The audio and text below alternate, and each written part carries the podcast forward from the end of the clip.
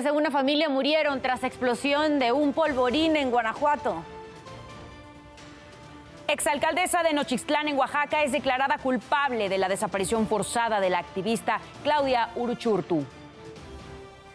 Hombres vestidos de militar ingresan al penal del municipio de Coyuca, de Acatlán, de Catalán, perdón, en Guerrero para rescatar a un reo. Vinculan a proceso a Arturo N., el responsable de obra del colegio Enrique Repsamen, que colapsó en el sismo del 2017. Dina Boluarte asume la presidencia de Perú tras destitución de Pedro Castillo. Fielmente el cargo de presidenta de la República y asuma,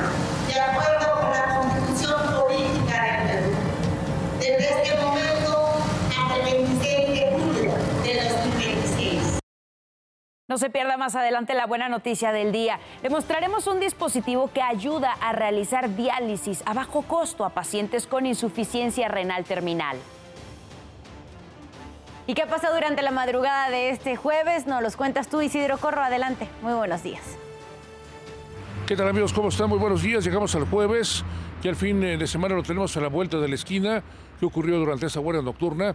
Es que les ofrezco un resumen en materia policíaca. Vámonos a la zona norte de la capital del país. Cuatro personas resultaron lesionadas luego de que un auto se impactó contra una palmera en un percance que ocurrió en la esquina de la calle 16 de septiembre y 2 de abril en el centro de Azcapotzalco, esto muy cerca de la radial Aquiles Cerdán. Estas personas, de acuerdo a la policía, venían conduciendo en estado de ebriedad, resultaron heridas y fueron auxiliadas por ambulancias que acudieron a punto para ser llevadas a diferentes hospitales.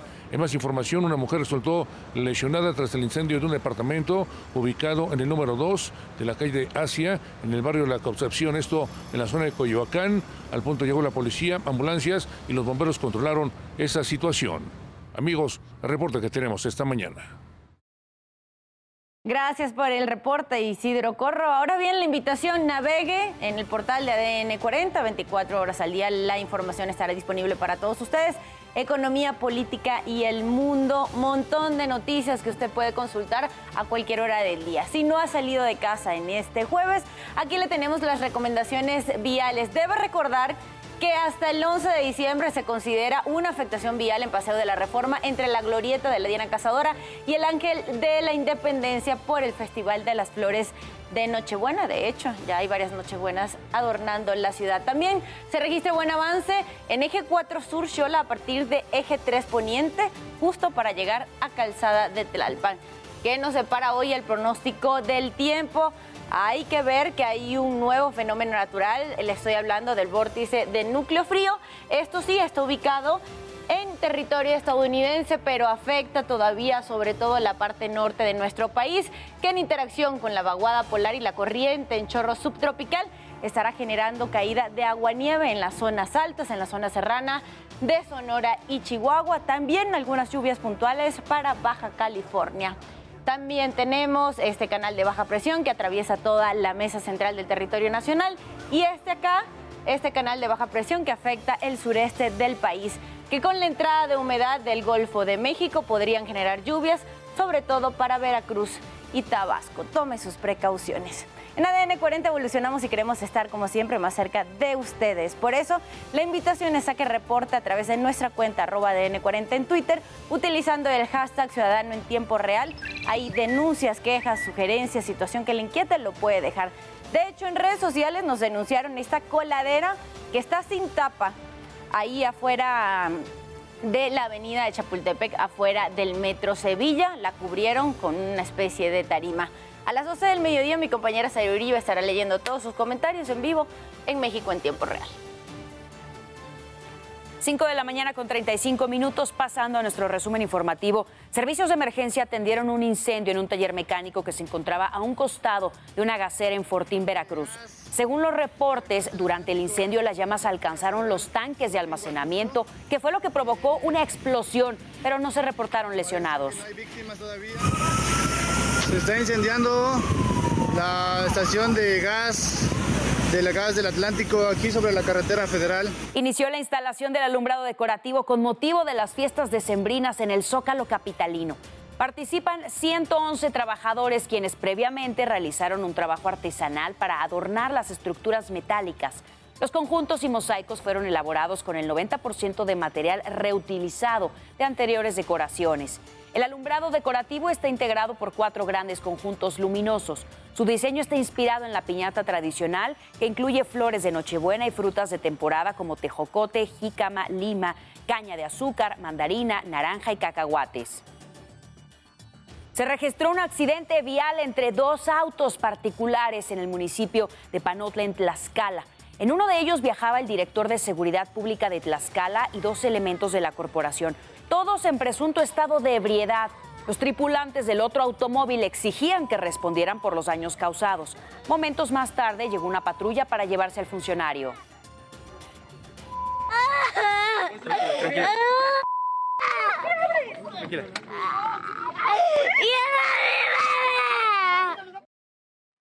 Asociación ilícita y defraudación aduanera fueron los cargos por los que un tribunal de Guatemala condenó a 16 años de prisión al expresidente Otto Pérez Molina y a la ex vicepresidenta Rosana Valdetti. Además, deberán pagar una multa superior a un millón de dólares. El juez que los sentenció también aplicó penas de entre 7 y 13 años de cárcel a otras 16 personas relacionadas con estos delitos. 5.37 minutos de la mañana pasamos a asuntos de urbe. Sentenciaron a 446 años de prisión a Pablo S. alias El Gallo, integrante de la banda de La Flor, por los delitos de secuestro, delincuencia organizada y posesión de armas de uso exclusivo de las Fuerzas Armadas. El modus operandi del grupo delictivo al que pertenecía era establecer retenes falsos en varios puntos de la Ciudad de México. Vestían uniformes y chalecos con siglas de instituciones de seguridad federal desecharon el amparo presentado por Lenín Canchola, líder de los malcriados, debido a que el juez federal carecía de firma electrónica. La demanda fue ingresada para evitar que fuera trasladado del penal de Santa Marta Catitla a la prisión de máxima seguridad del Altiplano en el Estado de México. Canchola es considerado como uno de los principales operadores de trasiego de drogas, homicidios y actos de violencia registrados en el Valle de México. Autoridades recorrerán los comercios ubicados alrededor de la Basílica de Guadalupe porque ya, ya se acerca el 12 de diciembre, justo para evitar que los locatarios aumenten los precios porque los peregrinos ya empezaron a llegar.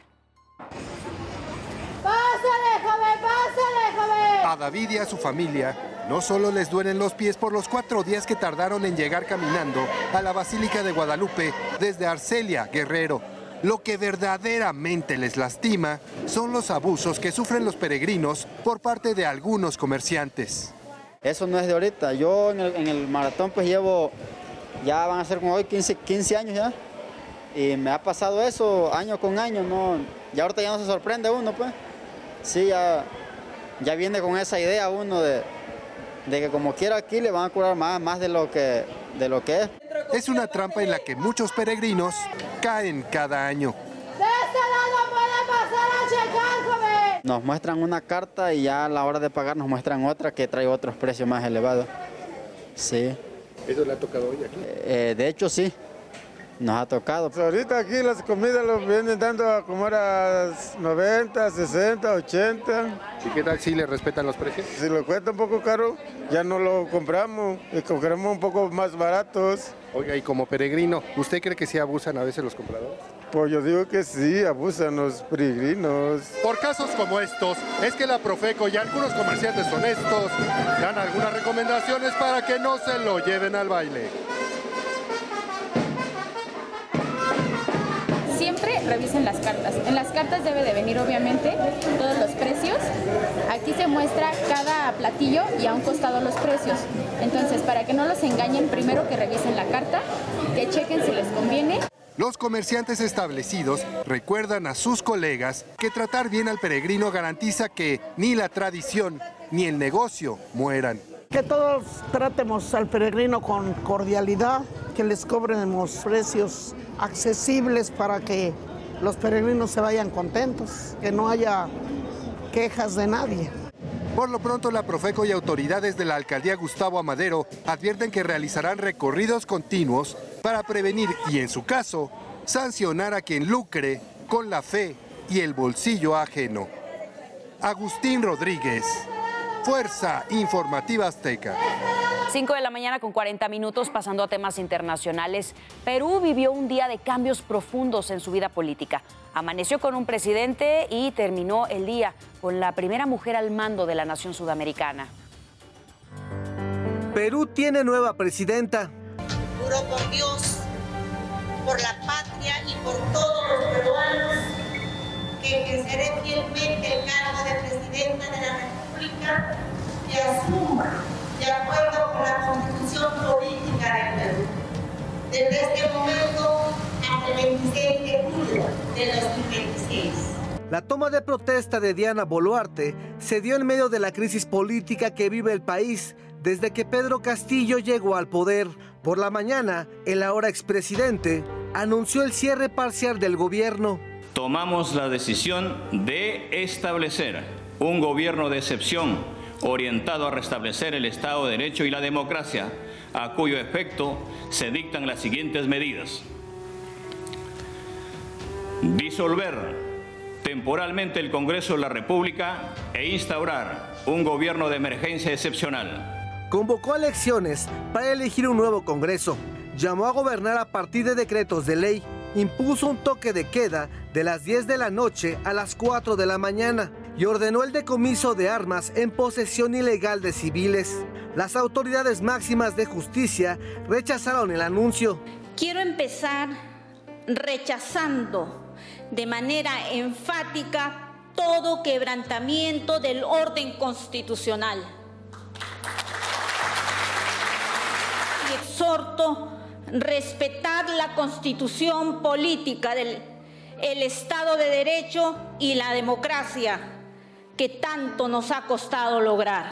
El Poder Judicial como poder y pilar fundamental del sistema de justicia y no acatará bajo ningún fundamento, bajo ninguna circunstancia, una decisión inconstitucional.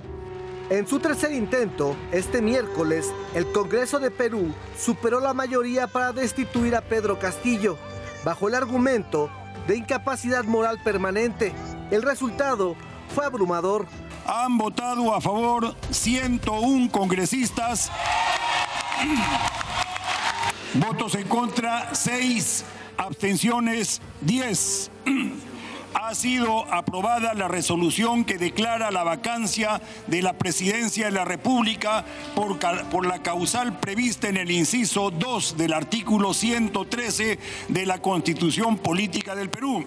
Momentos después, Castillo fue detenido en la vía pública y trasladado a la segunda región policial de Lima. A la par, se reportaron movilizaciones y disturbios en la Embajada de México en Lima para bloquear los accesos, en caso de que el expresidente buscara asilo político. En México, el canciller Marcelo Ebrard anunció el aplazamiento de la cumbre de la Alianza del Pacífico, que se realizaría el 14 de diciembre en Lima. En otro mensaje pidió respeto a la democracia y a los derechos humanos.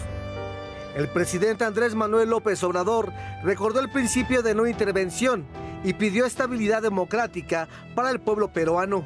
Castillo tiene cinco investigaciones en su contra, cuatro por corrupción y otra por plagio realizado en su tesis de maestría. A esas acusaciones se suma la denuncia penal que interpuso el Procurador General de Perú, Daniel Soria, por la presunta comisión de los delitos de sedición, abuso de autoridad y grave perturbación de la tranquilidad pública. Para ADN 40, Oscar Gallegos, Fuerza Informativa Azteca. En redes sociales, el canciller Marcelo Ebrard informó que se pospone la cumbre de la Alianza del Pacífico que se llevaría a cabo el 14 de diciembre. Dado los hechos acontecidos en Perú, dijo que México lamenta los últimos acontecimientos en aquel país y hace votos por el respeto a la democracia y a los derechos humanos en bien de ese entrañable hermano. El secretario general de la Organización de Estados Americanos, Luis Almagro, rechazó las acciones adoptadas por el destituido presidente de Perú, Pedro Castillo, e hizo un llamado al diálogo en el país. Durante una sesión extraordinaria aseveró que lo que ocurrió fue sin duda una alteración en el orden constitucional. la Secretaría General de la OEA se declara del lado de la democracia, el Estado de Derecho y la promoción y protección de derechos humanos y las libertades. Lo ocurrido hoy en Perú, al disolver Pedro Castillo, el Congreso de la República, sin base constitucional, legal ni, normativa, constituye una alteración del orden constitucional en el país. Usted ya está bien informado y con todos los datos que necesita saber antes de salir de casa. Manténgase conectado en todas nuestras plataformas porque ADN 40 siempre conmigo.